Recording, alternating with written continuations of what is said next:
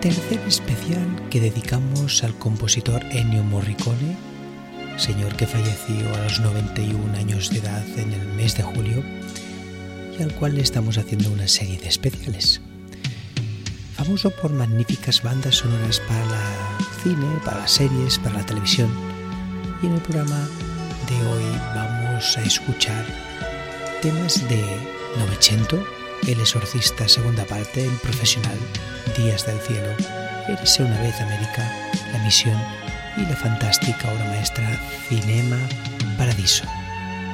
Eso y mucho más en más de una hora de programa. Espero que te guste y empezamos la banda sonora de tu vida.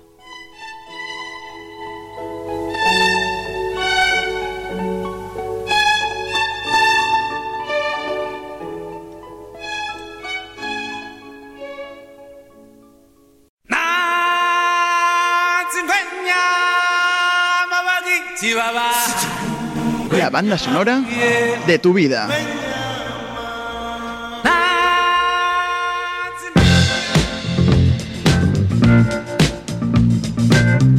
La banda sonora de tu vida.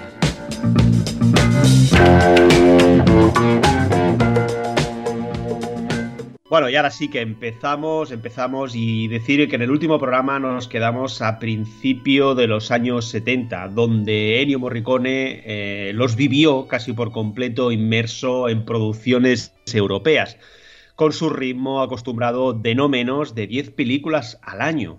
Uh, decir que multitud de cineastas italianos tuvieron la fortuna de colaborar en dramas, comedias, eh, temas policíacos, películas de terror, etc. Y también eran bastante, bastantes lo que, lo que pedían repetir con él y los que solicitaban sus servicios para los últimos westerns que se estaban haciendo en un género que daba ya bastantes muestras de agotamiento. De este modo, Ennio Morricone trabajó, por ejemplo, en la película Mi nombre es ninguno del año 1973 de Tinino Valeri, con Sergio Leone como productor, faceta en la cual ambos colaboraron unas cuantas, unas cuantas veces más. Para este western, el compositor incorporó todo tipo de vertientes melódicas, desde las bufonescas y cómicas, eh, en su ágil tema principal y en peculiares versiones de la cabalgata de las Valquirias de, de Wagner, hasta las más líricas y emotivas en las que resultó decisiva la voz de eh, Eda del Orso. El empleo de con, contundentes coros, la utilización de música integrada, como por ejemplo el reloj in, incorporado en una de las melodías, o la influencia pop y la intensidad de algunos de sus pasajes redondean esta variada pero muy, pero muy compacta obra. Escuchamos un tema de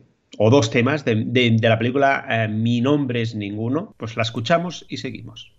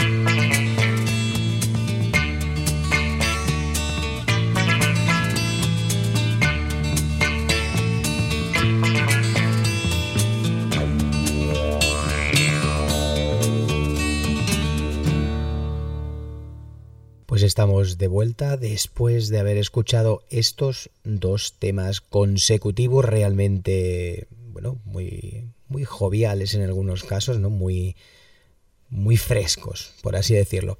Continuamos porque a finales de la década de su carrera volvía a coger incluso impulso gracias en parte a dos circunstancias. Por un lado, trabajó con Bernardo Bertolucci en, esa, ese impresionante fresco de la primera década del siglo XX en Italia, que fue Novecento, del año 76, y que supuso para Morricone pues, la oportunidad de componer todo un himno de las clases trabajadoras que luchan por sus derechos y sus libertades, uno de los temas más destacados y recordados de toda su carrera. Emblemática partitura, la verdad, fundamental en la propia historia del cine italiano, en la que el compositor compuso en palabras del director, uno de los más bellos himnos escuchados jamás en el cine. El compositor recurrió también a coros y creó algunas melodías de apoyo más circunstancial, pero con un permanente sentido mm, de, bueno, de la descripción, por así decirlo, emocional a la causa de los más desfavorecidos, a quienes rindió un emocionado tributo con aquella melodía principal. Vamos a escuchar, por lo tanto, el tema de Novecento. En este caso es el tema, se llama Romanso, uno de, esos temas que también rápidamente eh, va a sonar a más de uno y continuamos.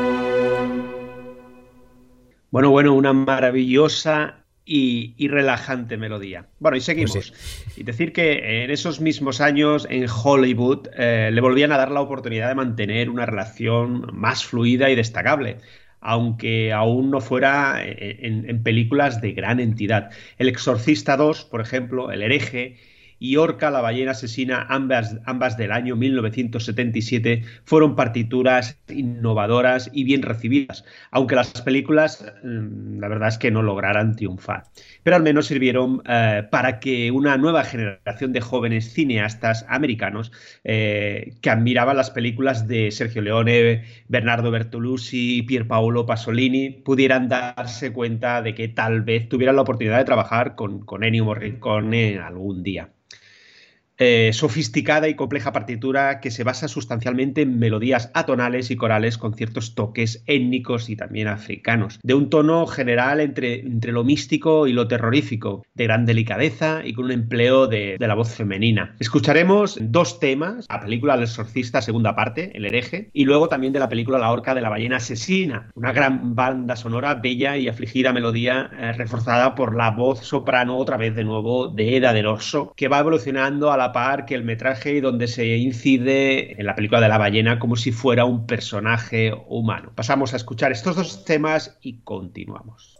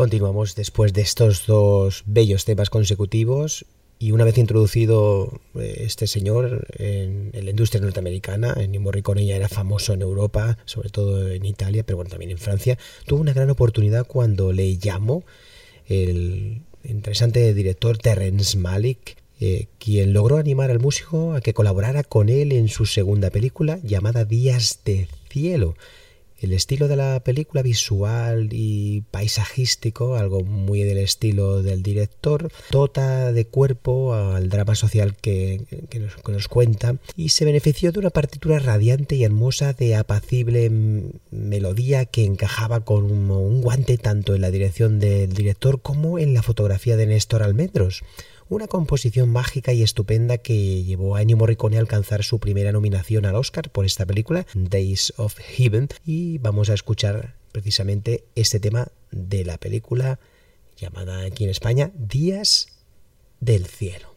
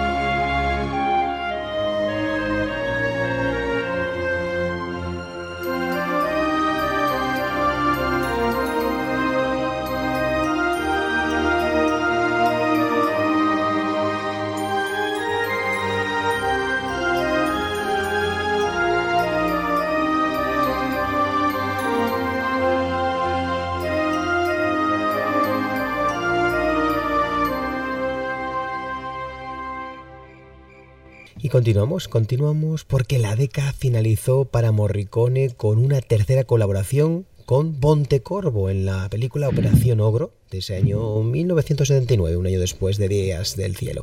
Coproducción española que narraba el atentado de ETA contra Carrero Blanco y que volvía a demostrar a un compositor en plena forma. Y entrado en la década de los 80, Ennio Morricone pues volvió al panorama americano con la película La Isla del año 80. Es un thriller que aunque bueno, no le sirvió al músico para terminar de asentarse definitivamente en esa industria, fue un paso adelante más en este sentido, amigo. Pues sí, pues sí. Y a, partir de aquí la carrera de Ennio Morricone ya solo iría, sería hacia arriba hasta alcanzar la plenitud de forma y fama y reconocimiento que viviría a finales de esa década y durante el resto de su carrera.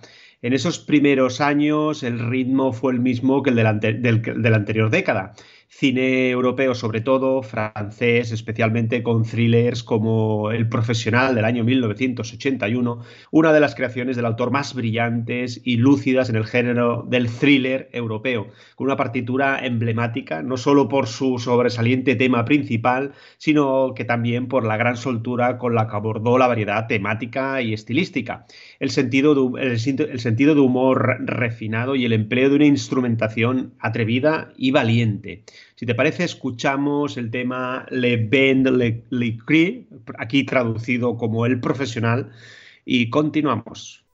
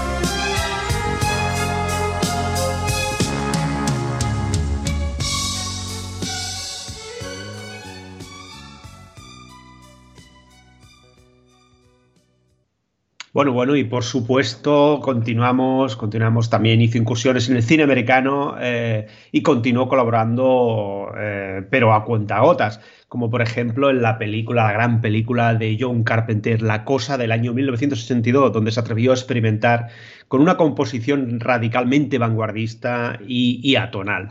También pudo eh, colaborar con Samuel Fuller en, la película Perro Blanco del año 1982, una de las mejores partituras con un tema principal lírico de delicada belleza y tono melancólico, afligido, que es, eh, que es enfrentado a un, a un temario violento y hostil, lo que hace que se realce el significado amargo de este, de este tema principal. Es una creación muy elaborada, sin concesiones, y si te parece, pasamos a escuchar este, este tema de la película White Dog, Perro Blanco, del año 1982.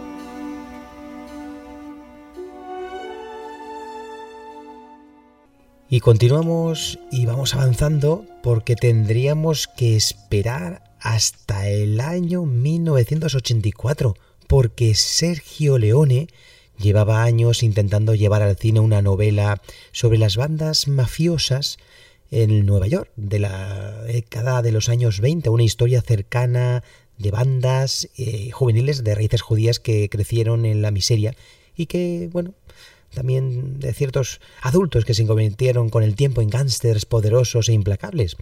Cuando por fin pudo hacerla, eh, puso todo su empeño en que la película tuviera tanto la mejor ambientación posible, pues que, por ejemplo, rodando en las calles de Nueva York, como los actores más adecuados para hacerla. El Sergio Leone era venerado por casi todo el mundo como un director legendario, por lo que las estrellas del momento, como Robert De Niro y jóvenes emergentes como James Wood, eh, Joe Pesci y Treat Williams, no dudaron ni medio segundo ¿no? en incorporarse a la película de Sergio Leone como de costumbre, trabajó con Ennio Morricone, no podía ser de otra manera, en la música maravillosa y en el tono de la película mucho antes de que las cámaras empezaran a rodar. Uno de esos temas principales eh, sería Amapola, eh, no compuesto por el músico, pero cuyas variaciones e interpretaciones serían parte fundamental de la partitura. Así que Érase una vez América, que es este, el título de la película que rodaría en el año 84, resultó ser otra de las cumbres de Ennio Morricone en su carrera, una obra magna de un marcado pues tono nostálgico, crepuscular y melancólico durante toda la, banda sonora, todo ello retratado y cristalizado por unas melodías bellísimas, la verdad, y sentidas. La película es algo más que, que una historia pues de gángsters al uso, que, bueno, en este caso ambientada en varias épocas. Es todo un recorrido vital por unos personajes que quedan marcados por una infancia bastante dura, que conocen las mieles del éxito y el triunfo y que llegan a la vejez eh, pues en este caso recordando, lamentando y tratando de ocultar todas las cicatrices que la vida había dejado en ellos. Leone, la verdad, no hizo concesiones en, las imágenes de gran dureza, incluso impacto en algunas secuencias de la película. Dureza que la verdad que se contrapone un poco precisamente con el tono triste de las eh, hermosas melodías del, compositor. Amapola no es eh, obra suya, ya lo he dicho, pero el uso que hace aquí el compositor en ciertos momentos y en escenas concretas con sus distintas variaciones hace que este tema y su realmente profunda tristeza le pertenezcan para siempre. Esta película, Érase una vez América, no es solo la última obra de Leone con Morricone, porque tras su fallecimiento años después, cuando intentaba levantar otro proyecto, la verdad que volvieron a, colaborar en alguna ocasión. Es saludable para muchos como la mejor, eh, o saludada, mejor dicho, como una de las mejores películas de ambos y en cualquier caso es una de esas mejores películas de, de toda, de toda la, década en cuestión y, en el cine de, Sergio Leone es un baluarte. Además relanzó la carrera de Morricone en el panorama mundial porque solo dos años después el músico subiría a los cielos eh, con otra obra maestra pero que antes de llegar a ella escucharemos estos temas de Érase una vez América en una suite que hemos realizado con los temas eh, Song y el tema Deborah Them y también Amapola. Por lo tanto, una, una, interesante composición que hemos, mm, bueno, hemos juntado estos varios temas para escuchar porque realmente la banda sonora los merece. Vamos a pasar a escucharlo y luego eh, continuamos con, con la parte final del programa.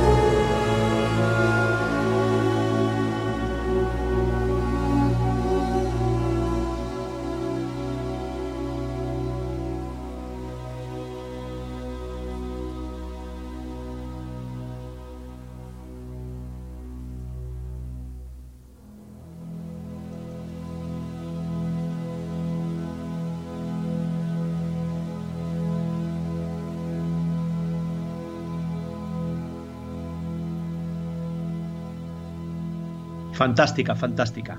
Pues sí. Bueno, ahora uh, pasaremos, si te parece, a repasar una etapa del compositor muy importante. Uh -huh. Sí, vamos adelante. Con el director Roland Jouffe, un director británico no demasiado conocido que en el año 1984 uh, sorprendió a todo el mundo con una película certera, sensible y también sincera sobre el entonces desconocido drama de la dictadura de los gemeres rojos en Camboya durante los años 70.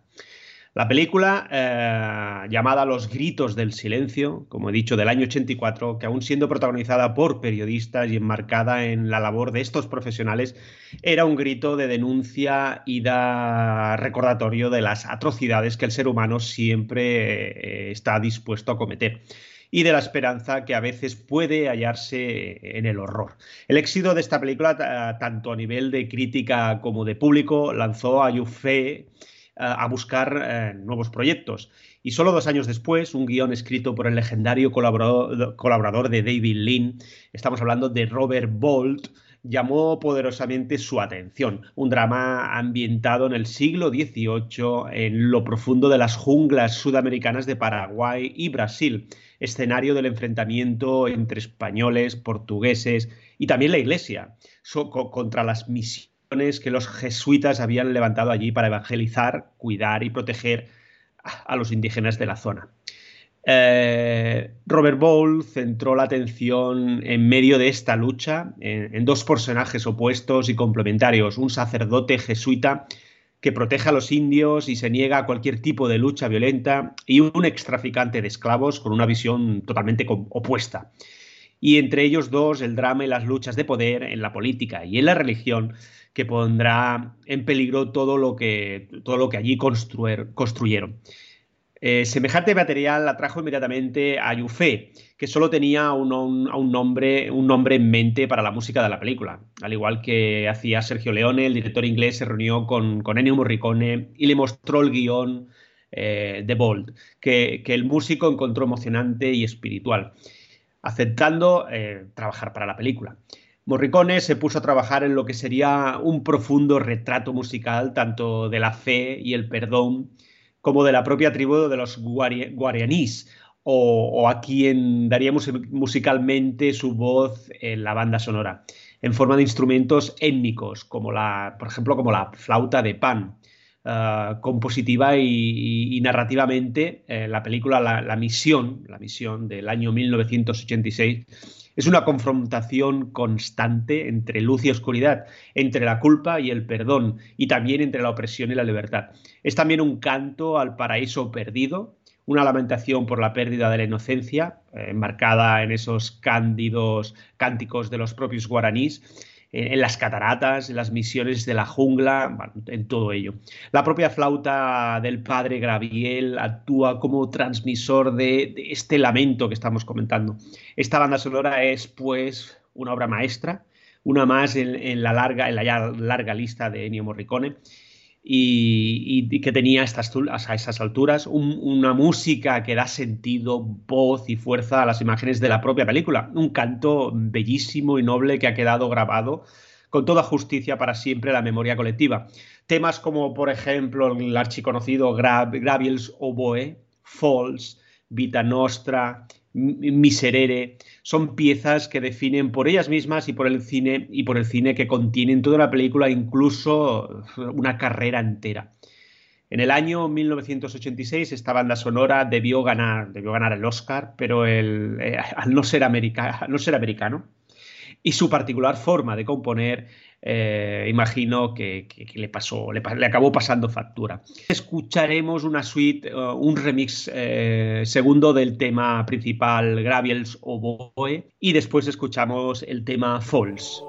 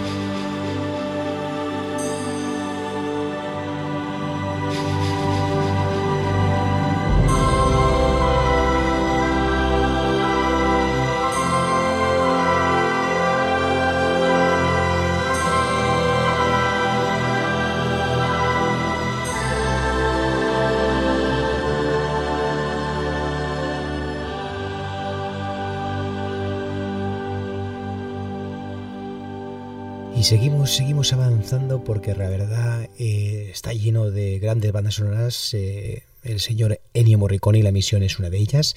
Banda sonora increíble que para mí realmente me, ha fascinado siempre y, la tengo, la verdad, que en su momento la compré en cinta de cassette original y evidentemente es una de las películas más interesantes. No es que sea una obra maestra, evidentemente, pero es una película correcta y la banda sonora es sublime y hace que la, la misma, la película, suba muchos enteros como para ser considerada una buena película. Y seguimos porque a mediados de los 80 en Hollywood apareció, lo pareció más bien darse cuenta que Morricone existía y de, la, de lo que era realmente capaz este señor y de pronto todos los directores quisieron trabajar con él y tenerle en sus películas. Brian De Palma fue el más rápido y contrató al compositor romano para su siguiente proyecto, que fue la película Los Intocables de Elion Ness del año 87, lo que supondría la vuelta de Morricone al mundo de gángsters de los años 20, aunque en este caso más glamuroso y en Chicago y con Al Capone como gran estrella.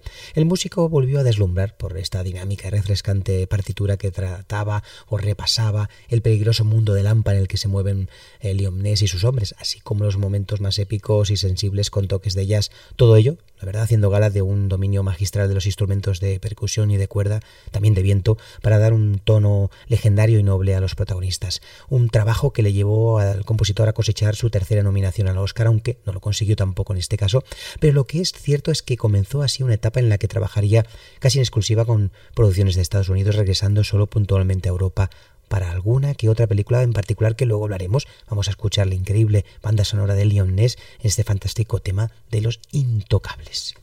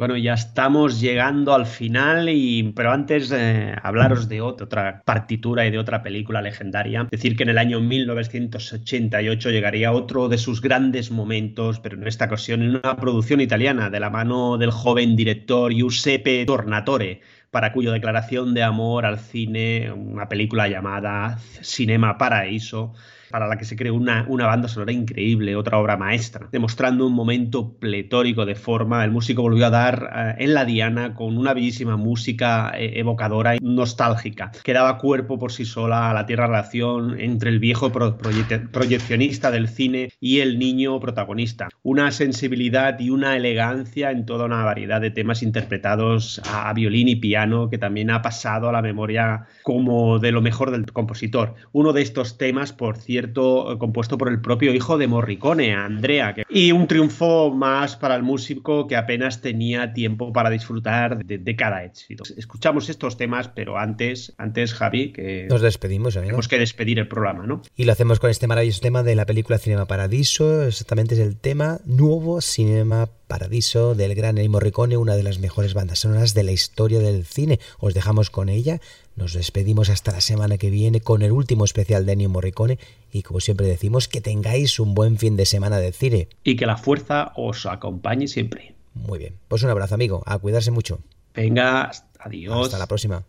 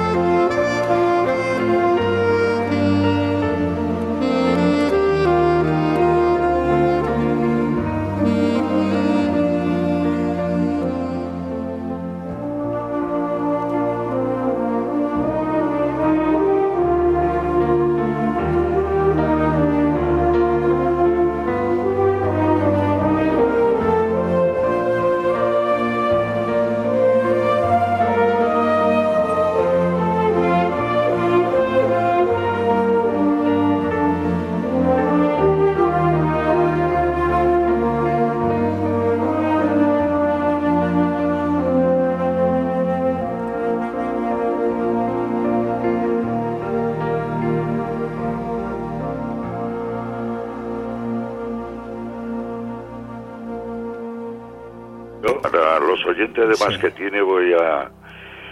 Mi mejor saludo es eh, intentar recitarles una poesía chiquitina. Sí sí. sí, sí, Para que vean. Y con ella les doy mi más sincero abrazo, mi más sincero cariño y mi más sincera gratitud por haberme aguantado, que también es una historia. Y te recito, te recito la poesía. Pasarás por mi vida sin saber que pasaste. Pasarás en silencio por mi amor y al pasar fingiré una sonrisa como un dulce contraste del dolor de quererte y jamás lo sabrás. Soñaré con el nácar virginal de tu frente. Soñaré con tus ojos de esmeraldas de mar. Soñaré con tus labios desesperadamente. Soñaré con tus besos y jamás lo sabrás. Y si un día una lágrima denuncia mi tormento, el tormento infinito que te debo ocultar. Deciré sonriente, no es nada, ha sido el viento. Me enjugaré la lágrima y jamás lo sabrás. Precioso. Con todo mi cariño hacia vosotros y, y a vuestro público. En Radio Nova. Has escuchado más que cine.